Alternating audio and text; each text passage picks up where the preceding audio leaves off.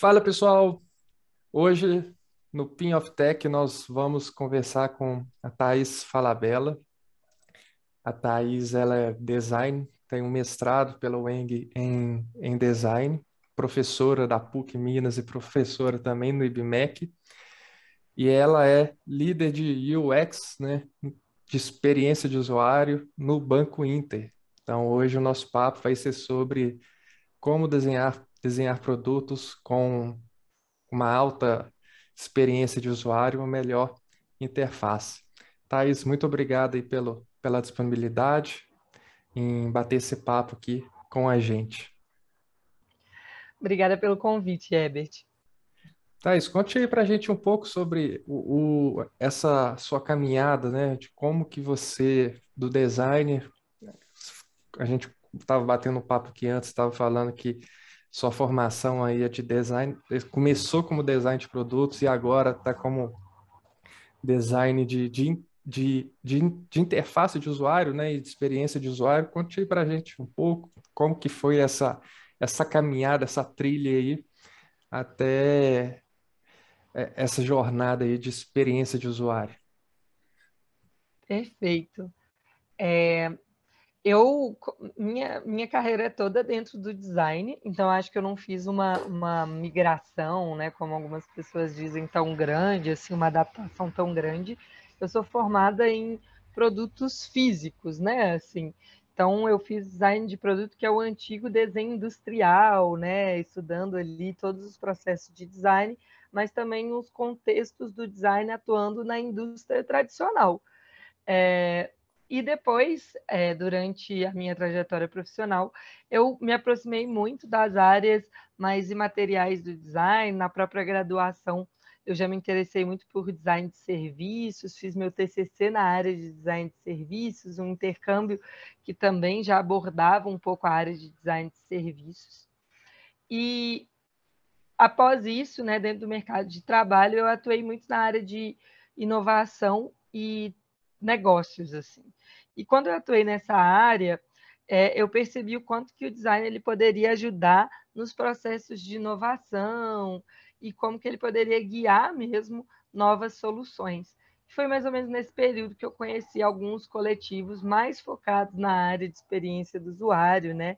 E é, nessa época eu me aproximei deles, assim, participei de eventos, principalmente ali do XDA, que é uma comunidade internacional relacionada a isso. E eu me aproximei um pouco né, da, da, da área de experiência do usuário, e a partir de então eu estava fazendo já ali um mestrado na área de design também, e eu passei a, a trabalhar na área de experiência do usuário assim. Eu nunca tive muita é, experiência, até algumas pessoas que trilham um caminho de entrar na área de experiência do usuário muito conectada ali ao design gráfico, design visual, e daí é, passar ali a trabalhar com interfaces e experiências do usuário. Esse não foi exatamente o meu caminho, né? a minha trilha. Eu fui mais pela parte do pensamento do design, né? a parte mais thinker, das primeiras etapas do processo de design, mais ligadas ali à etapa de pesquisa, de compreensão das necessidades do usuário, de desenho da parte material, do que exatamente pela trilha de desenhar a parte tangível, né? Que seriam as partes das interfaces em si. É, me corrija um pouquinho se eu falar besteira, tá? Porque eu sou bastante leigo. Mas é, na minha percepção, assim, é, a primeira vez, assim, uma das primeiras vezes que, que eu ouvi sobre esse termo, né, de experiência de usuário, não foi nem na parte de, de vamos dizer, né, de de software, né, de apps e tudo mais. Foi a questão da Apple, né, do Steve Jobs, que ah, até o desenho da caixa para você tirar ali um, um iPod, tudo mais, ele tinha, utilizava, é, é ele queria, né, é, que o usuário tivesse a experiência desde o início, né, de tirar o produto, de retirar, receber o produto numa caixa, retirar o produto na caixa. E, e, e dizem, né? É, não sei até que ponto que isso é verdade ou, ou, ou se é mentira. Talvez é, é que até a ordem, né, do, do que você do que tinha na caixa, né, que você tinha que pegar, primeiro você pegava o carregador, depois pegava o, o, o produto em si, tudo aquilo foi foi pensado assim para ter essa experiência do usuário, né? Não sei se, se eu estou falando bobagem, por favor, me, me corrija. Não, não tá, não. Quem cunhou o termo oficialmente, assim, né? Quem, a quem é acreditado a cunhar o termo de experiência do usuário é o Donald Norman. E ele fez isso quando ele trabalhava em um departamento na Apple. E era justamente a visão de experiência do usuário, eu acho que isso é uma coisa importante de falar aqui, ela não está ligada exclusivamente a produtos digitais. Isso é um pouco uma consequência da aplicação do X dentro do mercado. Então, hoje, se você vê uma vaga de UX, provavelmente está ligado à construção de produtos digitais. Mas, na teoria, a experiência do usuário são todos os pontos de contato do usuário com a empresa, desde os momentos iniciais que ele começou a cogitar comprar o seu produto, até os momentos finais, quando ele precisa de manutenção, de ajuda. Quem fala isso não sou eu, dona de norma mesmo, que cunhou o termo. Assim. Então, a experiência do usuário engloba todos os pontos de contato do usuário com uma empresa. No mercado, esse termo acabou se fortalecendo relacionado ali com a área de desenvolvimento de produtos digitais. Mas na prática, assim, idealmente, para se pensar bem a experiência do usuário, a gente precisaria pensar pontos que ultrapassam ali um site, um aplicativo, um sistema e que estão ligados, né, talvez à entrega do produto físico, ao contato com os canais de atendimento, toda a parte de relacionamento com a marca, tudo isso entraria na experiência, no grande guarda-chuva de experiência do usuário. E é até interessante falar disso, porque a gente vê que tem um outro termo que começou a ser cunhado e usado, que é o termo CX ou CX, né, que é, é Customer Experience, experiência do cliente. E esse termo, se você vai pegar essencialmente a, né, do ponto de vista teórico, o significado, ele é igual o significado de UX. É experiência de ponta a ponta. Exato, a experiência de ponta a ponta. Até porque. Pré-venda, é... pós-venda, tudo, né? Exato, mas é, é, o mesmo, é o mesmo significado teórico. A grande diferença é como que isso passou a ser visto dentro do mercado, sabe? É, se você pega algumas definições de UX ou CX, você vai ver que é a mesma coisa não muda muito. Embora cliente e usuário sejam coisas diferentes, podem ser pessoas diferentes, na prática, ambos os termos são tão amplos quanto. É, a diferença é a aplicação que começou a se ter no mercado. Assim. Tem, inclusive, um, um vídeo que eu gosto muito da Nielsen Norman Group, que eles abordam um pouco a diferença de UX e CX, e eu acho que eles falam muito o que eu é, é o meu entendimento ali dentro dos meus estudos, assim, porque falam um pouco dessa questão de como eles significam mais ou menos a mesma coisa, mas eles acabaram se diferenciando no mercado, e como a gente tem, na verdade, níveis de experiência é, dentro de uma empresa. A gente tem ali a experiência dentro de um ponto de contato, então, aí, né, a gente está falando ali do, é, da interface em si, do sistema em si, daquele ponto de contato que pode ser digital ou não. A gente tem a experiência na jornada, que é a conexão entre os pontos de contato, e a gente tem a experiência de relacionamento com a empresa, que aí já tem todos esses outros aspectos também. E nenhum uhum. nível ali é mais importante que o outro ambos são muito importantes, né? Ambos, todos eles são muito importantes e impactam diretamente na experiência do usuário. E, e falando sobre os conceitos, agora trazendo um pouco para a parte aqui do parte de, de produtos digitais, de, software, de aplicativos e tudo mais. O que, que seria o UX e qual que é a diferença do UX para UI? a diferença? O que, que é o cada um desses termos e conceitos aí? Perfeito. É, então, é, é importante dizer que no mercado o termo UX, não que isso seja mais correto, tá? Mas atualmente ele tem sido usado como coletivo das áreas, assim. Sabe, a área. O guarda-chuva maior é o UX. É, tem sido usado como o guarda-chuva maior. Esse nome já mudou. Por exemplo, o XDA, que é essa comunidade né, que eu comentei, ele fala de design de interação como esse guarda-chuva maior. Mas ah, com o tempo isso vai mudando um pouco. A diferença é, básica é que o design de interface ou o design de interação ele está ali mais focado nos elementos da interação de um humano com o sistema. Então, ele tem uma bagagem ali, muitas vezes maior, de entendimento dos códigos que a gente tem dentro dos sistemas digitais. Né? A gente tem uma infinidade de códigos assim. A gente já tem um código para o que, que é um botão, o que, que é um menu, o que, que uhum. é um, uma configuração. A gente já tem ícones padrões, a gente já tem comportamentos padrões, modos de interagir, navegar.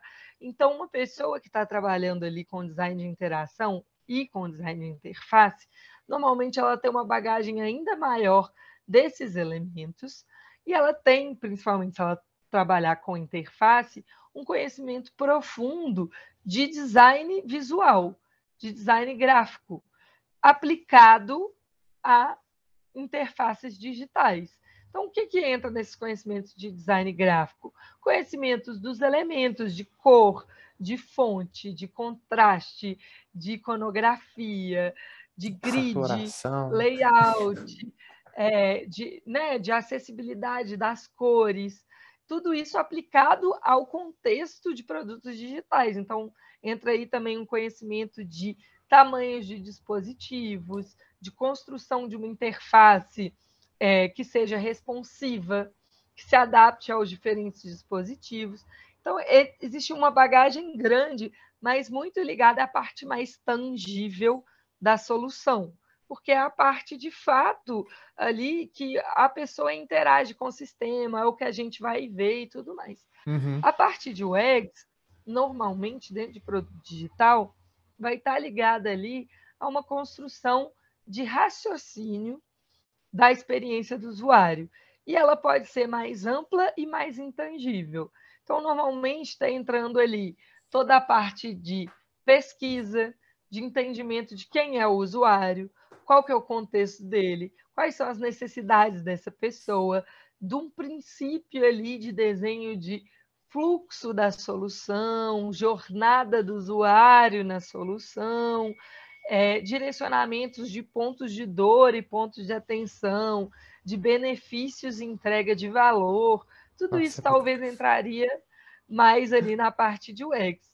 Mas uma coisa que eu queria deixar claro, que existe um pouco uma concepção errada no mercado, é que o I não é menos importante do que o X e que no fim das contas a entrega de uma boa experiência ela acontece em conjunto tanto do pensamento de UX quanto de UI, inclusive quanto com outras áreas da empresa, né? com os desenvolvedores, com as pessoas de produto, com as pessoas de, de atendimento. Por mais que a gente tenha ali pessoas que tenham no cargo experiência do usuário, elas não são sozinhas responsáveis pela experiência do usuário.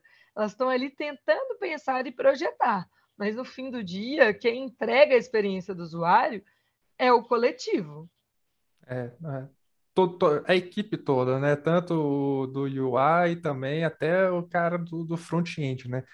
É, só voltar um pouco, que foi interessante você falar sobre a, um conceito que a primeira vez que eu tive contato assim em relação a, a to, toda essa conceituação foi o que chamavam-se de interação homem-computador, né? o, o IHC. É, interface homem-máquina, é, interação, é, agora eu não estou lembrando qual é o, o termo Human correto. Computer Interface. Interface. Que, então, as, é, a gente pode dizer que o, o, tanto o UX quanto o UI tá, seria o conceito do, do IHC como um todo, assim, desse estudo de como que o usuário...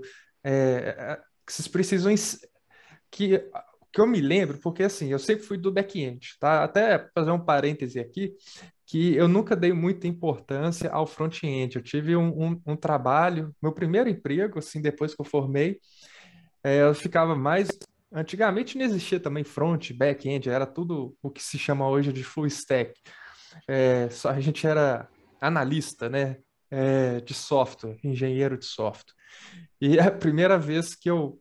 Aí eu fui trabalhar, tive que desenhar, desenhar uma interface e minha gerente me tirou assim que eu entreguei.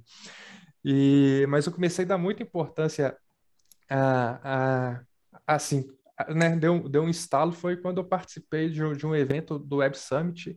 Aí tinha um, era até uma mulher que era do Google e ela contando sobre como que uma empresa pode perder dinheiro sem esse conceito de do IHC ou do UX ou, e do UI, né? Porque tinha um campo na hora de fechar um checkout, era tipo um, um sistema de, de reserva que tinha um campo que a pessoa não sabia que campo, o que, que significava aquele campo de, do, do, cartão de crédito, e a pessoa simplesmente deixava de, de, de reservar, saía, deixava o carrinho, e depois que eles corrigiram isso, né, aí teve um, um aumento no, na conversão da, das vendas. Aí que eu comecei a, a, a procurar, né, a, a, ficar um pouco mais atento a isso. Só que aí quando o termo, né, voltando aí à, pergunta, é, a gente abordava, né, alguns bons anos atrás sobre o IHC, né, chamava de, de, de interface homem-computador. É, então, assim, o, o termo, vamos, vamos pensar em termos de conceito, o IHC que engloba essas duas áreas, não? Hum, vou, vou, falar como que isso se relaciona, assim. Sem dúvida, o IHC é uma das bases da área de experiência do usuário, de é, interface com o usuário, de interação, né, de desenho da interação. O IHC é uma das bases, mas ela não é maior, nem é a única, vamos dizer assim, origem. A gente tem algumas linhas que eu gosto de contar que caminharam para a construção dessa grande área que eu vou chamar aqui área de UX, UI e tudo mais. A gente tem uma linha que é a linha da, do desenvolvimento da própria área de computação, que à medida do tempo passou a se aproximar das áreas de ciências sociais, psicológicas, para compreender como que o humano poderia interagir com os sistemas que estavam sendo criados. E daí tem toda a área ali de homem, relação homem-máquina, que é até anterior à relação homem-computador. É. E aí a relação homem-máquina, por exemplo, já era muito estudada dentro de design de produto. Assim. Como que um homem compreende o que é um botão, se ele tem que clicar, se ele tem que girar, como manipular artefatos. E aí a gente tem a área de humano-computador, né, de interação humano-computador, que traz um pouco essa visão para sistemas. E isso é um pouco a linha, né, como se a gente pegasse ali da área da computação, como que ela foi caminhando para entender a importância de UX e de UI. Agora uhum. a gente tem uma outra linha que também chega aqui, né, desboca no desenvolvimento dessa grande área, que é a área do próprio design. A área do design, ela começa ali é, inicialmente muito ligada a pro projetar coisas muito tangíveis, então produtos físicos, peças gráficas é, e por aí vai. Mas ao longo da sua história, o design ficou cada vez mais imaterial, mais intangível e passou a projetar coisas que não necessariamente eram tangíveis, como, por exemplo, serviços, como, por exemplo, experiências. E aí a gente tem também a parte de desenhar como que o projeto experiências. E aí, além disso, a gente tem outras áreas que suportam um pouco ali a área de UX, eu acho que uma área que é importante que daria para citar é a área de arquitetura da informação, né? de toda a área de, conhecimento base ali, de, de, arquitetura da informação, organização da informação, de como que a gente transmite as informações que a gente precisa de uma maneira clara e lógica para o nosso usuário. Ah, assim, agora então vou pegar um, um, fazer uma pergunta, né? Porque como é, dentro do Banco Inter, né? Que dentro, uh, você tem um aplicativo onde que, que você tem home broker, você tem conta corrente, você tem cartão de crédito e você tem um, aplicar uma loja. Como que é a construção, a metodologia é, para desenhar esses produtos digitais, pro, é, desenhar a experiência do usuário com esse tanto de coisas diferentes?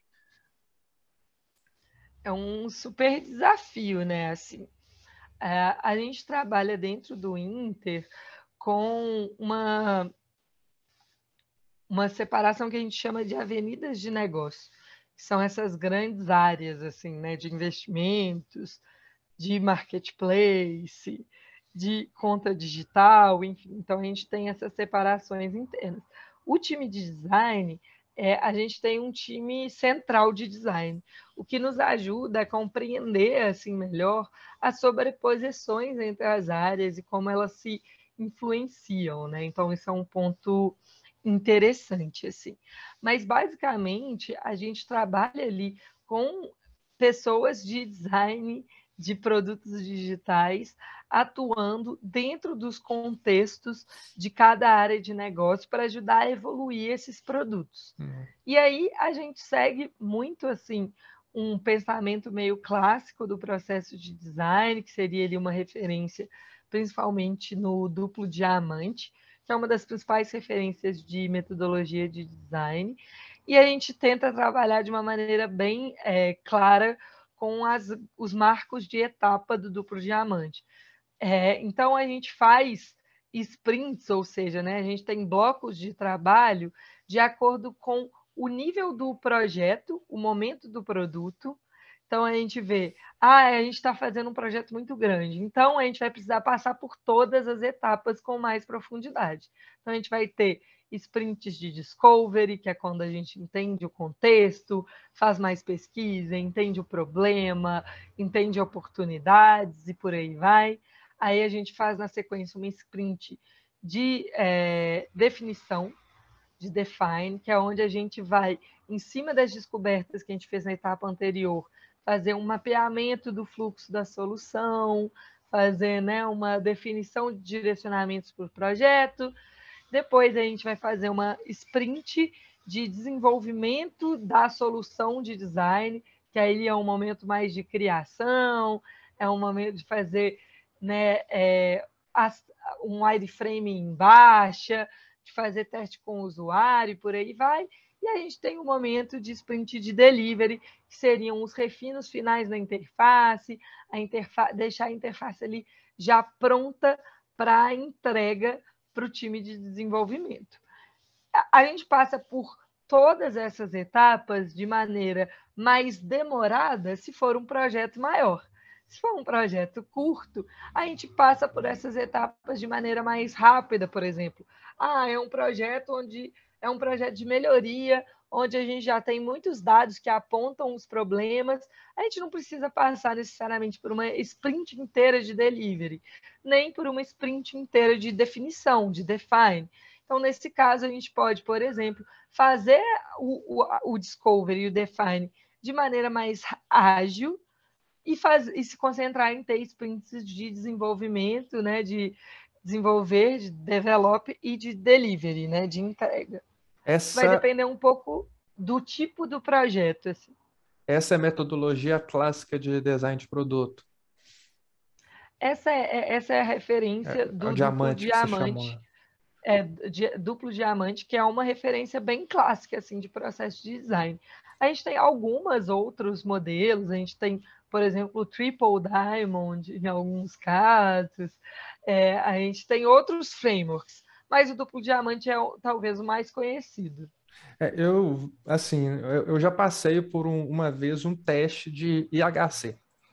E como que era esse teste? Tinha um sistema e a gente tinha que usar o sistema e aprender a entender como que tinha que usar o sistema sem nenhuma é, interferência externa e tudo isso era filmado para depois a equipe de, de IHC avaliar como que são feitos esses testes com o usuário da, do, do, do, dos designs? É teste AB que vocês fazem, entrega e faz avaliação?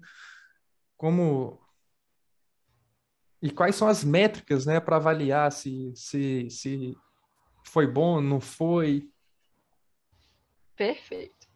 Então, a gente faz muitos tipos de teste, a gente tem uma possibilidade muito grande, né? Vários e é. vários tipos de teste possíveis. E aí a gente varia um pouco entre eles de acordo com o contexto e com a necessidade do projeto. Mas assim, a gente tem basicamente, né? Testes muito parecidos com esse que você comentou aí, do próprio IHC, de testes em laboratório, de uso, onde a gente observa as pessoas usando e aí a gente vê o resultado disso então, a gente observa as pessoas é, usando em laboratório, então seria um teste de uso monitorado, por exemplo. A gente tem, tem isso, né? Um teste onde você vê a pessoa usando e vê o que, que deu problema ou não. Você pode fazer um teste moderado ou não, ou seja, moderado seria alguém ali te passando as tarefas, conversando com você, ou eu posso só te dar o sistema e ver você usar. Uhum. Isso seria um teste, né, onde você não modera. E aí a gente tem tanto esses testes que são mais qualitativos, por assim dizer, quanto a gente pode também fazer testes mais quantitativos. E aí isso entra desde você fazer, por exemplo, um teste AB em produção, quanto você fazer ali um teste com volume de uso, com mapa de calor do uso, e aí isso pode ser desde o protótipo, usando ferramentas, por exemplo, ali como o Maze, até o, utilizando o que está em produção. Eu posso, a partir do que está em produção, com ferramentas como, por exemplo, o Hotjar, descobrir mapas de calor de clique, fazer uhum. gravações de usuários usando o meu sistema para assistir, compreender onde que pode estar ali potencialmente o problema. A gente tem também ferramentas de tagueamento para nos trazer mais informações sobre onde a gente está perdendo o clique. Isso muito a partir da, da produção feita, é, do que, que a gente já criou, já pôs no ar. Mas basicamente é isso. A gente tem vários tipos de teste diferentes que podem ser feitos de acordo com a necessidade. Teste também de percepção, teste de look and feel, né, do qual, qual que é a percepção da pessoa quando ela bate o olho. É, teste de conteúdo, teste só de texto também. A gente pode fazer um teste só de writing é, Nossa, específico tem... para a gente definir que termos que a gente vai pôr na interface. Tem vários. É, você falou bastante aí, o que me chamou a atenção, porque assim, o que, que seria esse mapa de calor? Ok, assim, é, é, eu consigo imaginar que é, você consegue ter esse mapa de calor num, num sistema web, mas não é num app, por exemplo, você não você consegue ter esse mapa de calor para saber o tempo que o cara. Você consegue, né? Saber o tempo que o cara ficou naquela. O usuário ficou naquela tela, ou, ou aonde que ele costuma clicar. É, é possível para apps? Você tem toda a razão no que você falou aí. É, realmente hoje, as tecnologias, pelo menos que eu conheço, tá? É, as tecnologias mais acessíveis de é, dispositivos e softwares que nos ajudam a monitorar o usuário, elas são muito mais acessíveis para a web do que para a app. Então, uhum. a gente tem, por exemplo, ferramentas que dão muito mais informação para a web do que a gente tem para a app hoje. Então, a gente tem, por exemplo, ali um Google Analytics, a gente tem o próprio Hotjar, que trabalham muito bem na web, mas que não trazem tantas informações para a app assim. Então, a gente tem realmente mais fácil algumas informações quando a gente está falando de web, principalmente mapa de calor, é, gravação, tagueamento também é um pouco mais simples e tudo mais. Mas a gente tem se desenvolvido nesse sentido, assim, para a app. E aí a gente já tem algumas ferramentas, como, por exemplo, o Firebase, que é ali, né, do próprio é, Google também, que puxa é, essas informações ah. e que apresenta informações de app. Eu não conheço, aí eu posso, tá? Pode ser ignorância minha. Eu desconheço uma ferramenta tão simples quanto o Hotjar para montar mapa de calor em app. Eu desconheço, assim, não, não, não sei se existe. Mas a parte de tagueamento, isso já está evoluído. Assim, a gente uhum. consegue ter tagueamentos em app também. Então, no app, hoje, a maior métrica que vocês têm para avaliar em termos de ferramenta é com base no Firebase. Então, assim, onde que... É, tem outras ferramentas nesse mesmo sentido, né? Mas é a partir de tagueamento de cliques, né? Que a gente monitora. Quem clicou aqui, quem não clicou e tudo mais. É, eu vou fazer agora um, um, uma pergunta meio polêmica, tá? É, tá. Ou, ou não, né?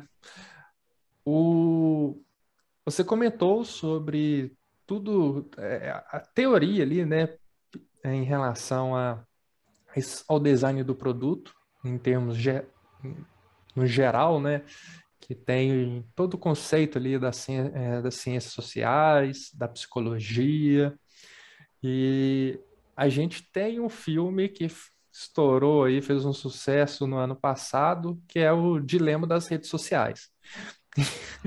é, seria o, o, uso do mal é, dessas ferramentas? Perfeito. É, eu acho que essa é uma ótima provocação, assim, uma ótima, ótima reflexão, assim. E acho que isso perpassa um pouco sobre a importância de termos, né, quando a gente está construindo produtos digitais, pessoas pensando nas pessoas usuárias, que muitas vezes é um pouco o papel do design fazer, né, trazer esse olhar para as pessoas. E também a importância da área como um todo e dos designers muito também refletirem sobre a ética do que eles fazem, né, ali.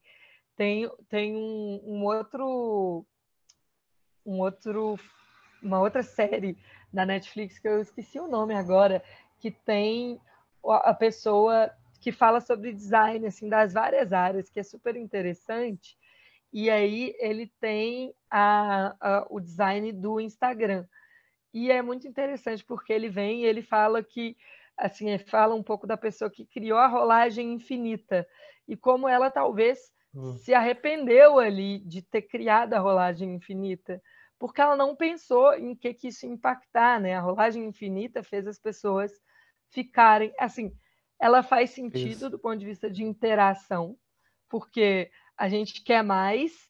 E por que, que eu tenho que clicar um botão se eu só quero mais? Um movimento contínuo faria mais sentido, mas ao mesmo tempo isso fez a gente é, ficar mais tempo nas redes sociais, fez a gente ter uma sensação de estar tá perdendo coisas o tempo inteiro, né?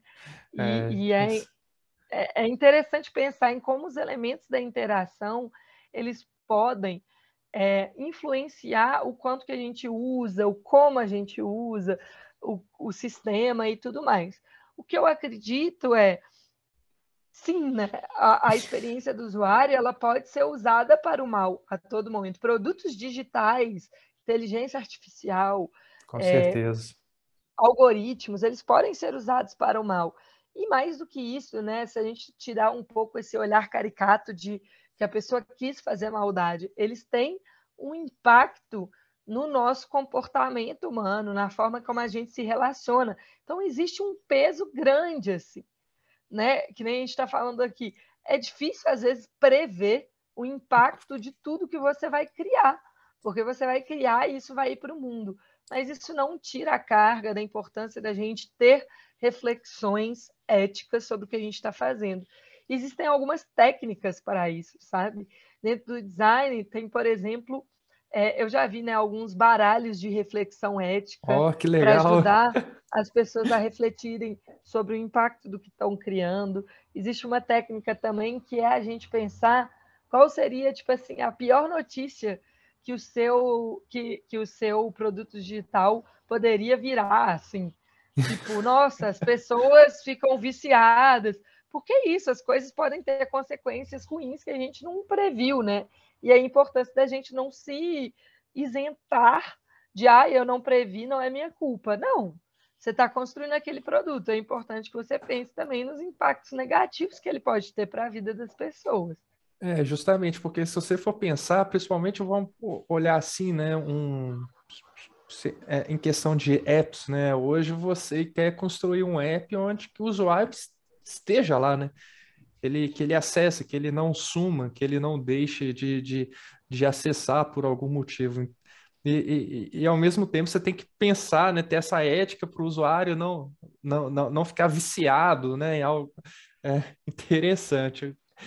É bem legal, assim, tipo, como que a, né, é, é, isso que você falou, né? Não tem como prever, o, prever o que, que vai acontecer com aquele design que você, que você está projetando, mas que hoje já tem formas, estratégias de você minimizar alguns problemas que podem surgir. E, assim, para a gente finalizar, é, quem está interessado, quer trabalhar com UX, quer trabalhar com UI, quais as dicas você é, você pode dar aí para esse público que quer ir para essa área? Qual que é, vamos dizer, uma trilha de, de, de, de é, a trilha de carreira que, que você recomenda ela fazer, desenvolver projetos? Quais são as suas sugestões e dicas aí para o pessoal? Perfeito. É, acho que assim, para quem quiser entrar na área, é, a gente precisa de estudar e praticar. Afinal de contas, é uma área que tem uma bagagem grande de conhecimento técnico também, né? não é conhecimento técnico de desenvolvimento, mas também é um conhecimento técnico. É, de, ciência de, por né? trás ali, né? De... Exato, de como que é a, a interação, como que é o processo de se projetar uma solução. Então, eu acho que é importante buscar conteúdos, e o bom disso é, hoje existem muitos conteúdos e muitos conteúdos gratuitos, muitos conteúdos disponíveis e também muitos cursos. Então eu indico, né, consumir esses conteúdos que vocês vão encontrar ali muito no Medium, no YouTube. Existem vários canais, né, que abordam aí a área de UX e principalmente, não posso deixar de falar nas comunidades, né? A gente tem muitas comunidades de UX, de design de interação que produzem eventos e que produzem muitos conteúdos como, por exemplo, o IXDA, que produz conteúdos e eventos relacionados à área, mas a gente tem também algumas empresas que vendem curso e disponibilizam alguns conteúdos de evento né, dentro ali do YouTube. Então a gente consegue acessar muito conteúdo gratuito, que eu acho que é muito interessante, e participar da comunidade, que é uma boa forma de você conversar com pessoas, entender o contexto, entender o que está acontecendo hoje é ótimo para inserção no mercado. Falando ali de cursos, a gente tem hoje vários tipos de cursos, assim, desde cursos de pós-graduação na área, uhum. até a cursos livres. É, aí a gente tem curso de pós-graduação, cursos livres que são mais intensivos e preparatórios para a entrada no mercado. A gente tem cursos assíncronos que dão uma fundamentada na área. A gente tem cursos de fim de semana, onde você vai poder ali experimentar um pouco mais da área, Sim. pôr mais em prática, inclusive fazer um pouquinho o meu jabá.